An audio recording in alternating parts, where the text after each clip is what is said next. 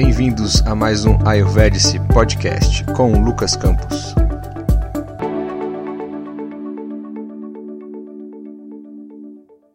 Olá pessoal, bem-vindos aí mais um Ayurvedic Podcast. É, estar com vocês novamente para a gente poder compartilhar algumas informações aí sobre a Ayurveda. É, antes de começarmos, gostaria que se for possível, né, um podcast aqui, às vezes você está dirigindo ou está num lugar que às vezes não é possível você fechar os seus olhos. Mas se for possível, seria interessante aí que a gente fechasse os nossos olhos, colocasse nossas mãos na frente do coração espiritual em Pranamudra, para que possamos entoar o mantra ao Senhor Danvantari mais uma vez, trazendo a mente para o momento atual, uma inspiração bem tranquilos, acompanhe mentalmente.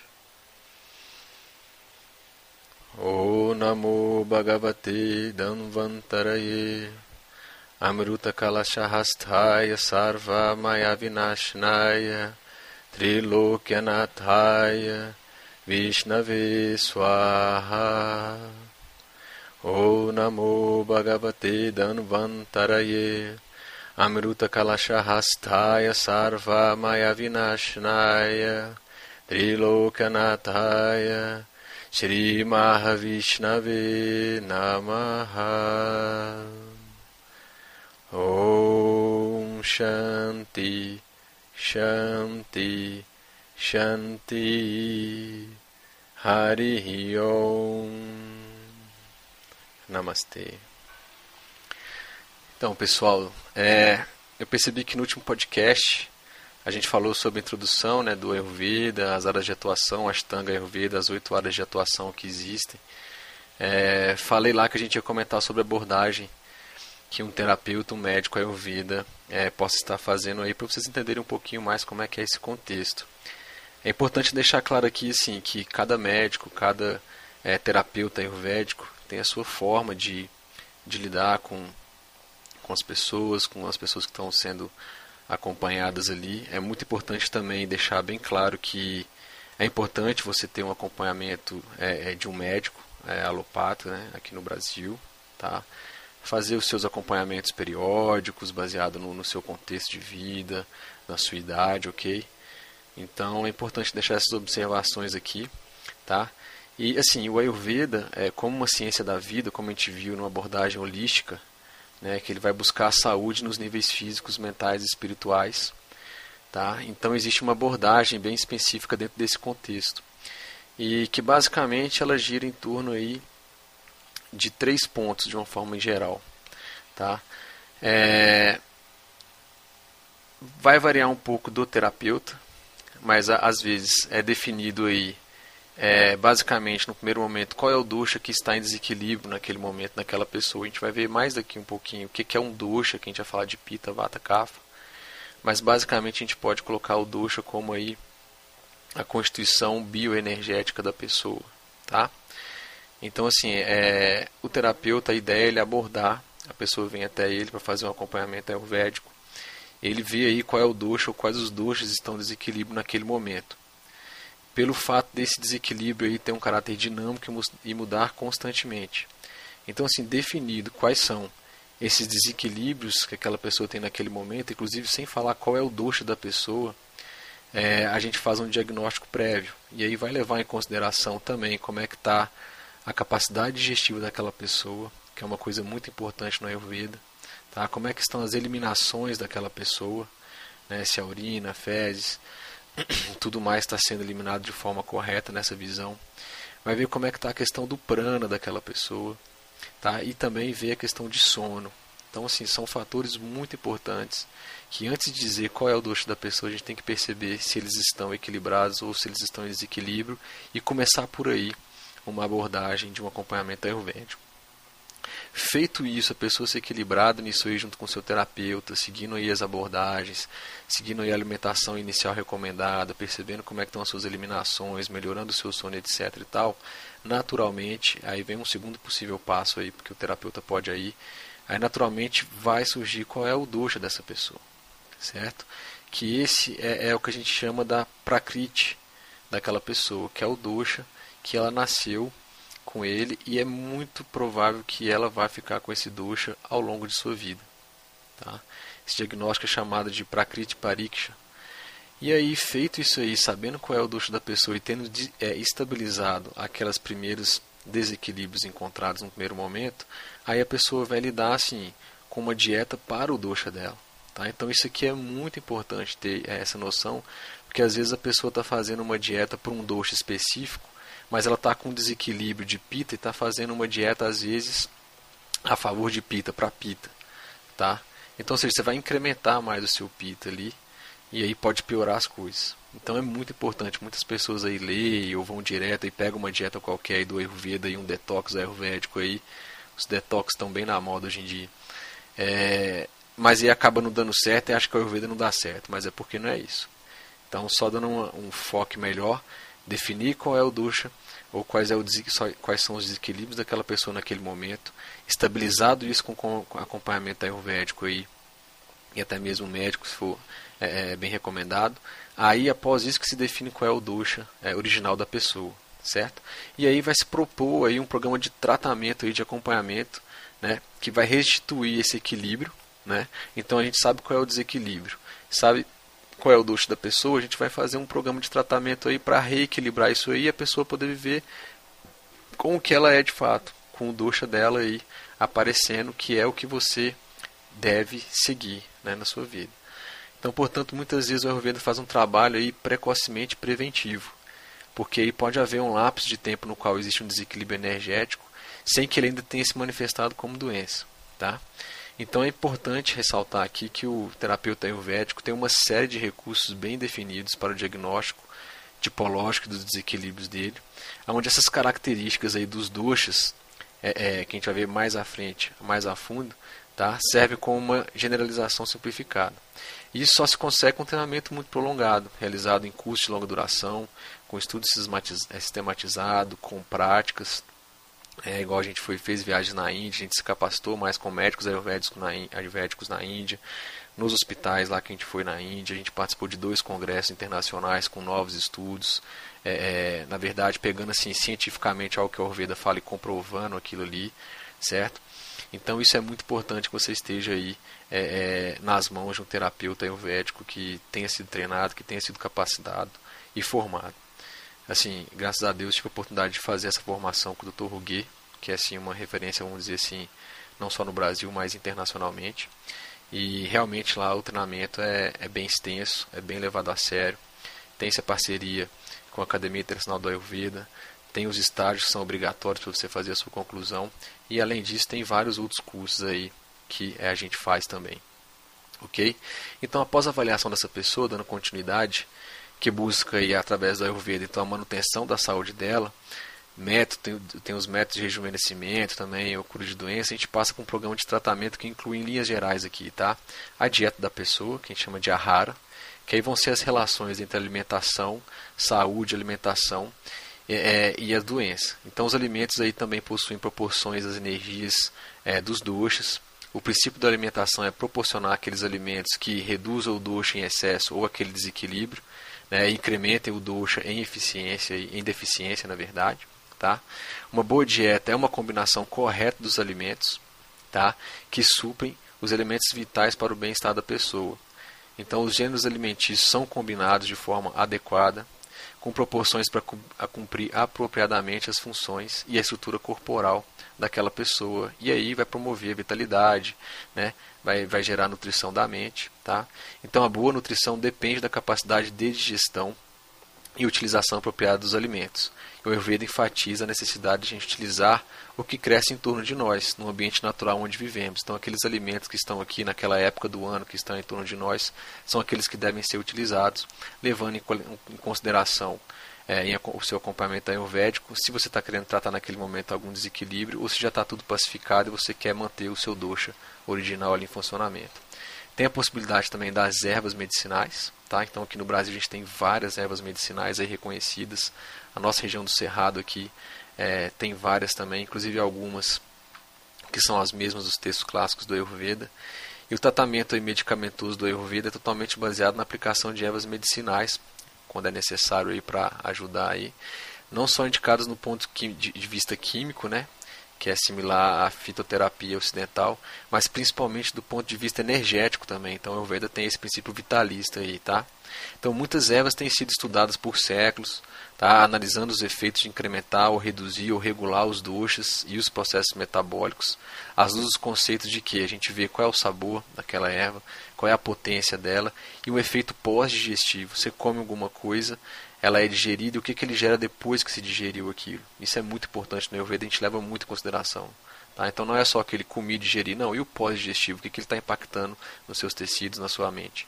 Então muitos métodos de preparação e de aplicação das ervas no Ayurveda são muito específicos dessa ciência tá? como os bashmas, que são preparados com cisas, metais e ervas, a decocção de cristais e metais juntamente com as ervas para incrementar o seu efeito terapêutico. Tá? Mas isso aqui sim é feito de uma forma muito específica, em lugares muito específicos, tem que ter uma experiência muito boa. ok? A gente tem também técnicas de desintoxicação do organismo, que a gente chama aqui no ouvido de panchakarma. Tá? Então, ao longo do tempo, o nosso organismo vai acumulando várias toxinas adquiridas por meio daquilo que a gente come, daquilo que a gente respira e pensa. Na visão do Ayurveda, esse acúmulo de toxinas a gente chama de ama, associado ao desequilíbrio do dosha, que é aquela constituição bioenergética de cada pessoa, é a causa primária de todas as doenças e o seu fator agravante e possivelmente nenhum processo de tratamento alopático ou homeopático, ayurvédico, acupuntura terá o efeito benéfico máximo com o organismo cheio de toxinas. Por isso que, assim, muitas das vezes, a gente antes de começar algum tratamento na Ayurveda, é, a gente percebe lá quais são os desequilíbrios e a gente faz uma, é, que a gente chama assim de uma dieta langana, ou seja, a gente vai purificar o organismo daquela pessoa com dieta, assim, às vezes bem leve, bem restrita, para que a capacidade digestiva daquela pessoa possa voltar ao normal. E aí, se você for dar alguma erva ou fazer algum procedimento, o corpo dela tem a capacidade máxima de absorver aquilo e tem um efeito muito bom. De que adianta você fazer um tratamento com uma pessoa aí, é, por meio do Ayurveda, levando em consideração esse contexto, se a capacidade de digerir, de absorver alguma erva ou algum tratamento que vai ser feito daquela pessoa não está boa. Então, assim, não vai funcionar. Então, existe é, é, esse panchakarma aí, que é um tratamento, uma desintoxicação mais profunda, tá? que vai desempenhar um papel fundamental em grande parte dos tratamentos ayurvédicos e que geralmente se iniciam com uma dieta, tem ervas medicinais, tá? E essa palavra significa os cinco processos que são aqui de uma forma bem geral aqui, bem rápido para a gente. Vamana, que é a desintoxicação do estômago, o Virechna, que é a desintoxicação do fígado e do intestino delgado, tem o Basti, né, os enemas, desintoxicação do intestino grosso, tem os náceas, que é a desintoxicação de cabeça e face, e o Raktamoshna, desintoxicação do sangue. Vale a pena lembrar assim, pessoal, fazer panchakarma aqui no Brasil, pela minha experiência, assim, é um lugar que eu conheço e que eu confio, é lá no Ashram Dr. Ruguet, fez parte da nossa formação, então assim, a gente foi como paciente de panchakarma, tem um processo que é a troca de panchakarma, os terapeutas em formação ali, ou alguns que já se formaram, é, se juntam em determinado momento do ano e aí assim, eles praticam o Panchakarma, esses cinco que eu acabei de falar, mas também recebem aquilo. Então não adianta só você fazer, você tem que receber para saber como é que aquilo funciona no seu corpo. Né? Tem um acompanhamento assim muito criterioso dos terapeutas mais experientes, Dr. Ruguet e às vezes médicos convidados estão lá do lado é, acompanhando e orientando sempre. Então é muito importante isso aí. Tome cuidado aonde você vai fazer Panchakarma, inclusive na Índia certo? É, então é muito importante é, é, é falar sobre esse ponto aí do Panchakarma. Seria aí a desintoxicação mais profunda que o Ayurveda tem. E não vai ser só uma desintoxicação mais profunda do corpo físico, da sua mente também. Então muitas vezes você está no processo de Panchakarma, muitas coisas mentais afloram, e aí vem todas as outras terapias de massagens, de mantras, as terapias psicológicas que o Ayurveda promove para a gente. Ok? Então depois dá para fazer um podcast falando só sobre Panchakarma, especificando exatamente o que é o Panchakarma. A gente pode dar mais algumas outras dicas, ok? É... Assim, é, só complementando, então a gente vai, recebe o Panchakarma, faz o Panchakarma, né? então é uma troca que a gente chama, e depois, no outro momento, a gente vai somente como terapeuta para aplicar todos esses karmas aí, acompanhar e aprender a aplicar mais profundamente. Então, assim, perceba que o treinamento ele é bem extenso, ele é bem sério, bem criterioso, num ambiente muito bem controlado, certo? Então é importante deixar isso claro. Um quarto ponto que a gente tem aqui no tratamento é, sobre, é, é, leva em consideração o yoga e meditação. Lembrando que no nosso segundo podcast aqui a gente falou que o Ayurveda é o ramo terapêutico do yoga. Então ele vai usar várias coisas que o yoga já prega, juntamente com todo o contexto é, é de terapias que o Ayurveda tem. Então, é, o yoga, que é a grande ciência da autorrealização, ele tem sido utilizado dentro do Ayurveda, como eu acabei de falar, como método, método terapêutico, físico, energético, psicológico e espiritual. Tá? É, tem o World Movement for Yoga in Ayurveda, né, e a Federação Portuguesa do Yoga, tem dado uma ênfase à busca das origens comuns desses dois sistemas. Né? Então tem asanas específicos, pranayamas, bandas, crias, mudras, relaxamentos conscientes e mantas que vão auxiliar a incrementar as tendências aí harmônicas da tipologia original de cada pessoa. Né? A gente sabe que a meditação constitui isoladamente o principal elemento do tratamento ayurvédico por dois importantes motivos. Primeiro, a meditação leva o cérebro para um estado de harmonização da atividade elétrica dos diversos lobos aí, dos dois hemisférios, tá?